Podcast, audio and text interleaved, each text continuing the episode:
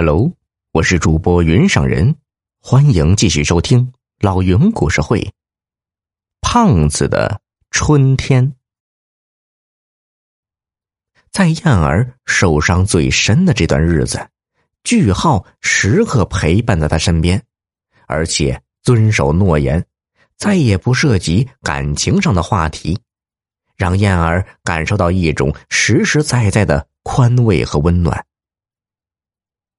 这天晚上，当句号和燕儿溜达到一处林荫道上时，从黑暗中窜出了一个劫色的蒙面歹徒，手持一把锋利的匕首，要把燕儿劫持到密林深处。燕儿花容失色，拼命反抗，句号怒吼一声，扑上前去。歹徒似乎压根儿没想到，这个身材肥胖的家伙竟然完全无视寒光闪闪的尖刀，徒手跟自己拼命，一时间竟有些慌乱。两人厮打在一起，歹徒连挨几拳，情急之下眼都红了，挥刀捅向句号的腹部，鲜血瞬间染红了句号的衣服。当救护车赶到时，歹徒早已逃之夭夭。句号躺在地上成了血人，燕儿捂着他的伤口哭成泪人。在医院，医生简单的给句号止血止药，匕首还插在句号腹部，只露出一截刀柄。医生眉头紧皱，低声对身边的护士说：“这么深的伤口。”又伤在要害部位，以我的经验，情况很不乐观呐。燕儿听得清清楚楚，大脑一片空白。句号被推进急救室，燕儿守在门外，他心里只有一个声音，在空荡荡的长廊里回响：“句号，你不能死，你一定要醒过来。你不是一直希望我做你的女朋友吗？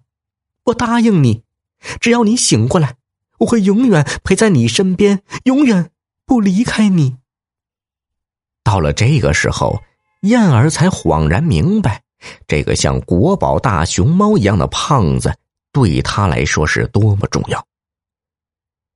急救室的门开了，医生走出来，摘下口罩，嘴角挂着一丝笑意。啊，伤者也真是命大呀。普通人挨这样一刀，十有八九就没命了。但是这位伤者腹部脂肪太厚了，比常人厚得多，唉，刚好救了自己一命。我也是第一次遇到这种情况。燕儿听着医生的描述，不由得是破涕而笑。那名歹徒很快落网，竟然是燕儿的前男友高帅。他蒙面持刀劫色。是想把句号吓得撇下燕儿自己逃跑，从而达到拆散他们两个的目的。只是他万万没想到，结果正好相反，他没能拆散这对有情人，反而是促成了这段好姻缘。句号躺在病床上，抓着燕儿的手，喜不自胜的说：“燕儿，你真的愿意做我的女朋友了？我不是在做梦吗？”你不嫌弃我胖了？燕儿微笑着说：“胖有啥不好？胖了才够稳重，胖了才不轻浮。